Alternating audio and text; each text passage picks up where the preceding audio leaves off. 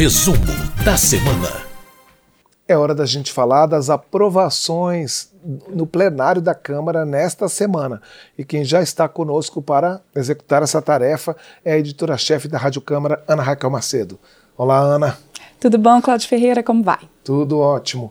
A gente fala primeiro de educação, né? porque teve um projeto aqui que foi aprovado sobre bolsa para estudantes carentes do ensino médio, e você vai aproveitar e falar também de um outro projeto que ampara a, as famílias que tiveram é, crianças com Zika vírus, é isso? É isso, Claudinho. Foram duas aprovações importantes de suporte, de apoio a quem tem ali a necessidade de que o Estado esteja mais próximo. Uma dessas propostas aprovadas, como você colocou, é relacionada ao pagamento de uma bolsa, uma bolsa para estudantes carentes que estejam cursando o ensino médio. E por que que os deputados chegaram a esse consenso para votar essa proposta? Um dado muito importante que foi citado em plenário, Claudinho. O deputado Edilvan Alencar, do PDT do Ceará, que é autor de um desses projetos que tratava dessa questão de dar uma bolsa ali a estudante carente no ensino médio, ele trouxe um dado que diz o seguinte, que o percentual de jovens de 20 a 24 anos que concluem o ensino médio é de 46%.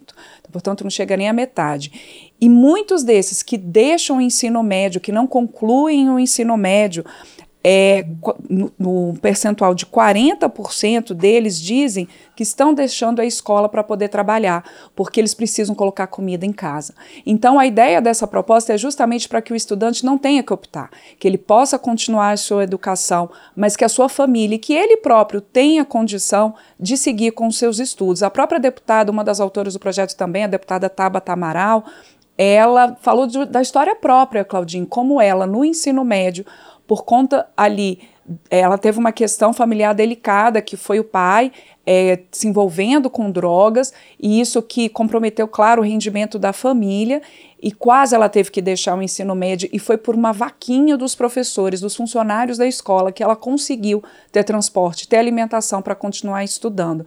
Então, é justamente para esse jovem ter um estímulo a continuar. E como é que vai ser essa bolsa? Essa bolsa, é previsão dessa proposta aprovada pelos deputados, é que ela seja de até 200 reais por mês, e que ao final do ensino médio, caso o estudante seja aprovado, que ele tenha também direito a cerca de mil reais por ano do ensino médio como uma poupança que ele então resgataria ao final do ensino médio.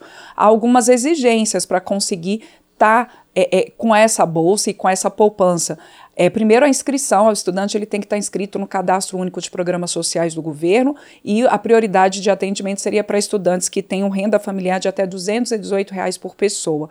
Também, para conseguir esses benefícios, o estudante ele precisa frequentar pelo menos 80% das aulas e esse percentual pode chegar ali até 85% após três anos. Ele também tem que fazer o Exame Nacional do Ensino Médio, tem que fazer o, o, exame, o SAEB, que é o Sistema de Avaliação da Educação Básica, e se ele for, no caso ali da educação de jovens e adultos, que também tem essa previsão ali no projeto, ele precisa fazer o, a avaliação de jovens e adultos, que é, é um INSEJA.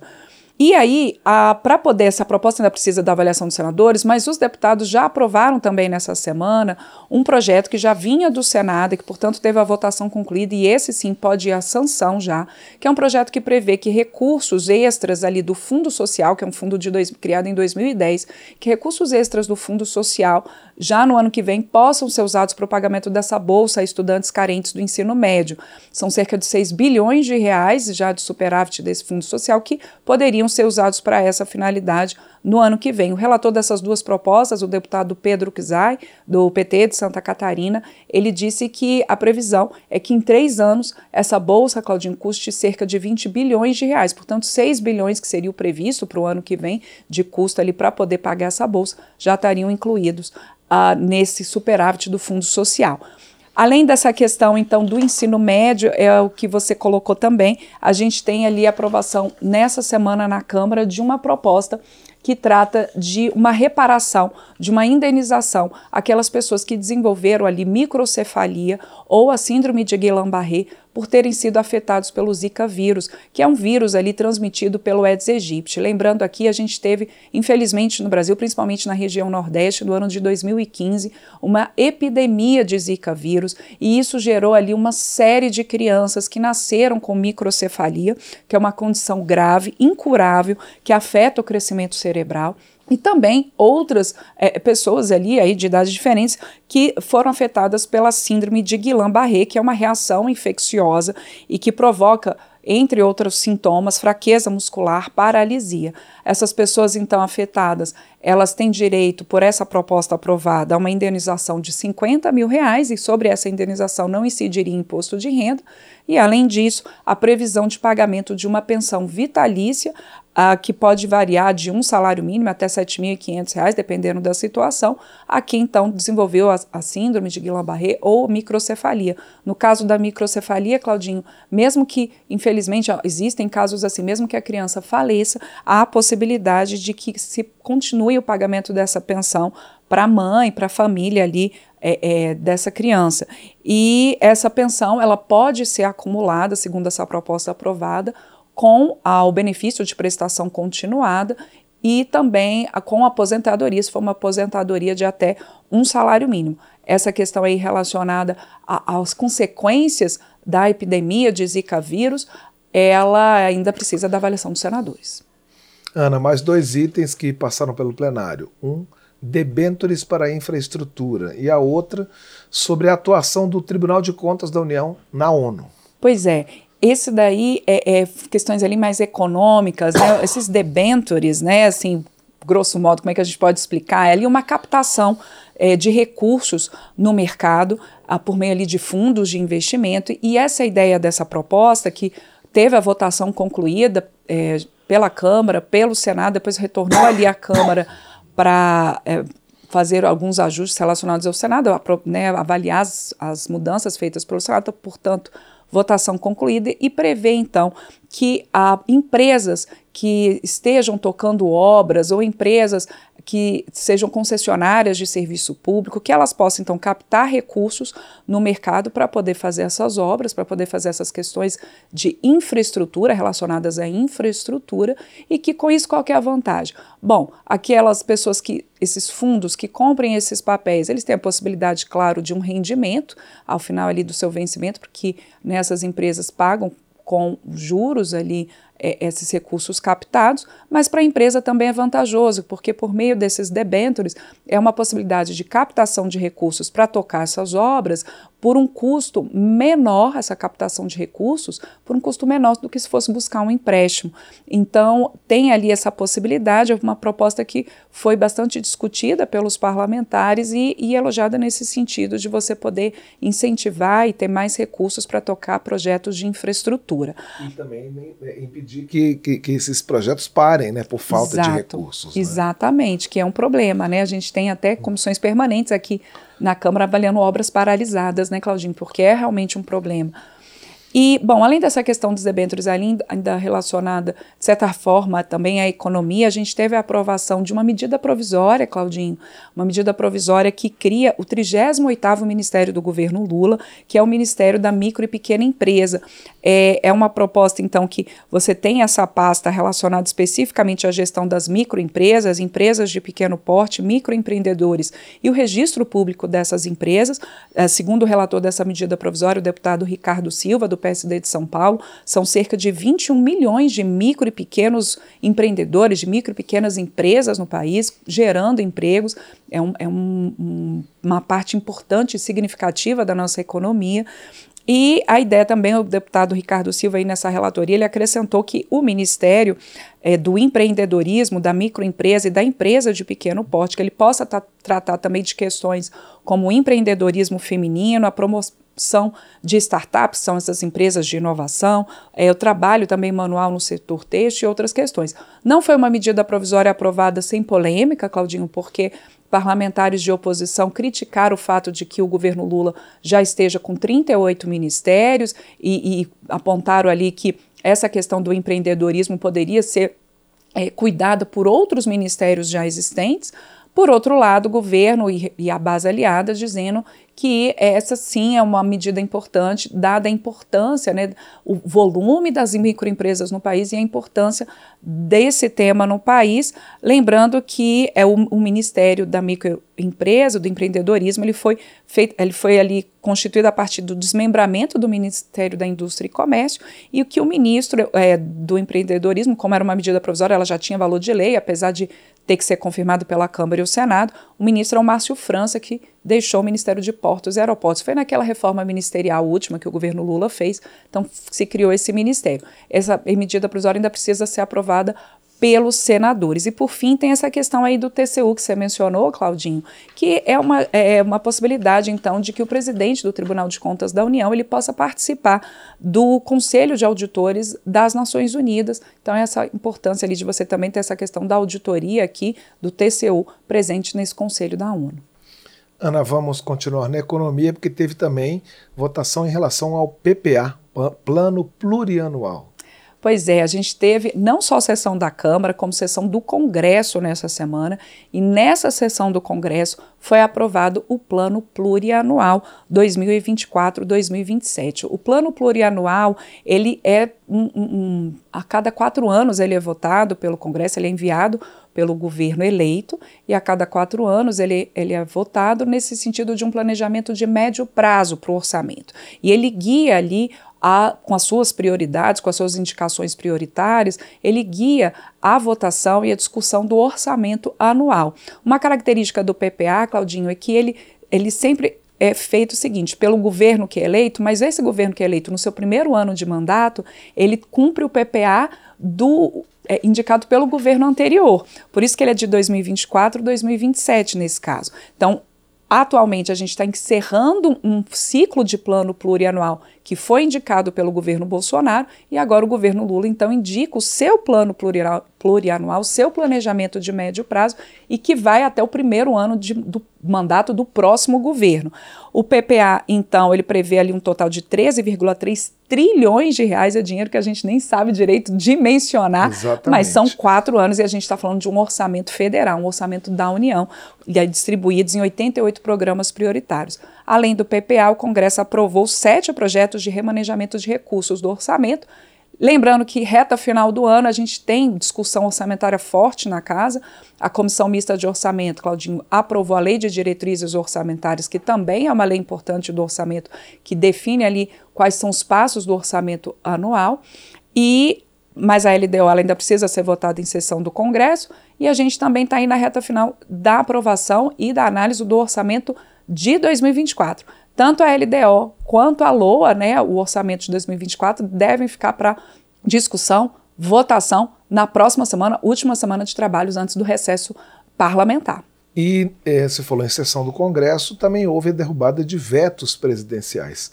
Os vários vetos, mas os mais destacados são o que falam da desoneração da folha de pagamento para alguns setores da economia e aquele sobre o marco temporal das terras indígenas, né, que estabelecia a data da promulgação da Constituição como um parâmetro para eh, balizar essas demarcações.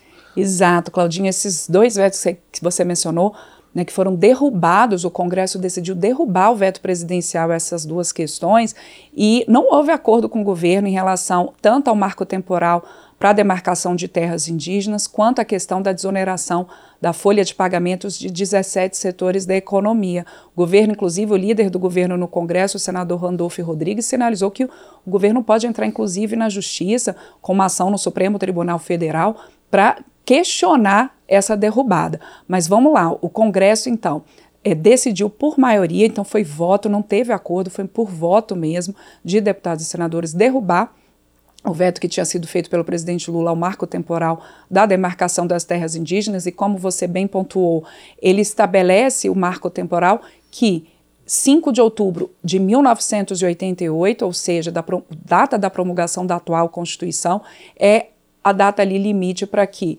o povo indígena, os povos indígenas que estejam reivindicando territórios estivessem nessa área ali na data da promulgação da Constituição. O governo era contra e representantes dos povos indígenas também vieram até aqui se manifestar contra essa derrubada do veto, porque eles dizem que muitos não estavam na terra ali na promulgação da Constituição de 88, porque haviam sido expulsos da sua terra, e por isso eles não estavam ali naquele momento. Por outro lado, a maioria do Congresso entendeu, e seguindo a linha até ali da Frente Parlamentar da Agropecuária e outros setores, que a as pessoas que ocupam de boa fé essas terras hoje em dia também foram incentivadas pelo próprio Estado a ocupar essas terras. E elas estão ali há muitos anos e havia uma insegurança jurídica, insegurança jurídica se elas poderiam ou não continuar nessas terras caso houvesse a reivindicação de demarcação de terra indígena.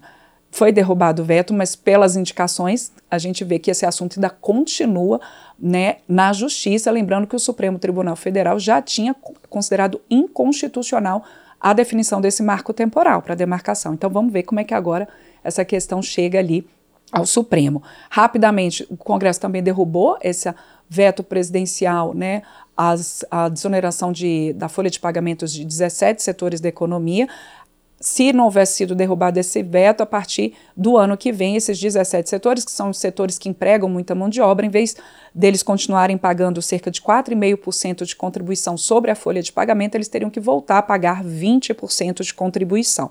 O governo também contra essa derrubada, diz que, sinalizando que, como eu disse, pode entrar na justiça, mas o ministro da Fazenda, Fernando Haddad, também disse que o governo deve encaminhar aqui para o Congresso um, uma proposta alternativa a essa desoneração, para que seja é, escalonada essa é, que seja aos poucos essa volta do pagamento da contribuição de 20%. Então, nos próximos dias, ou o governo vai mandar uma medida provisória ou um projeto de lei para tratar dessa questão.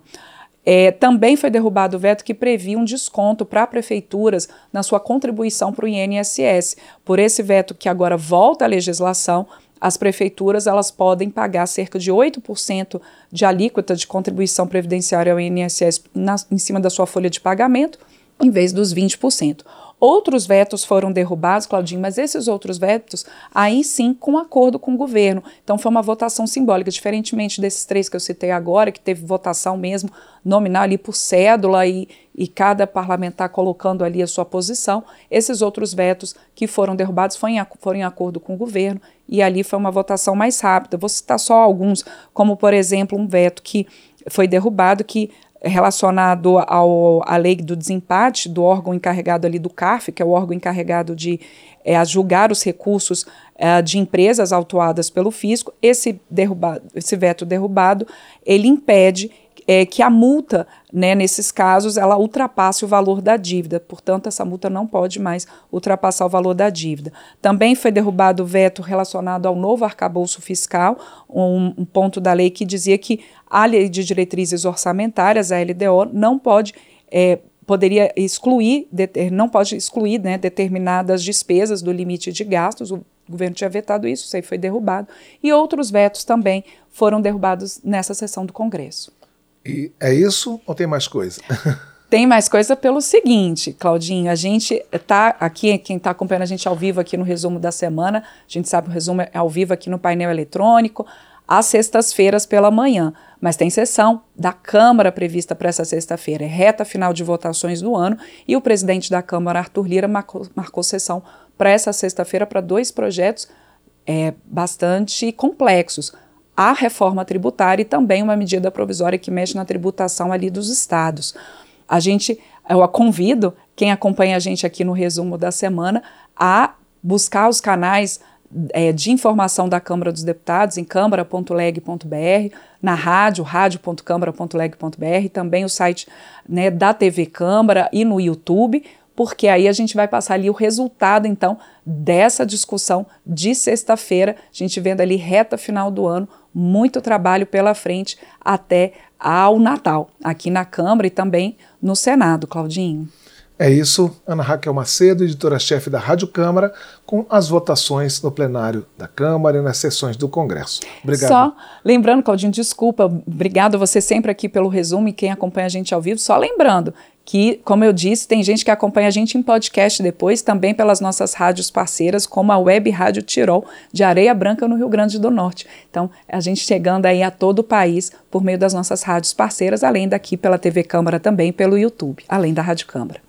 Ok, Ana. Obrigado. Até a próxima semana.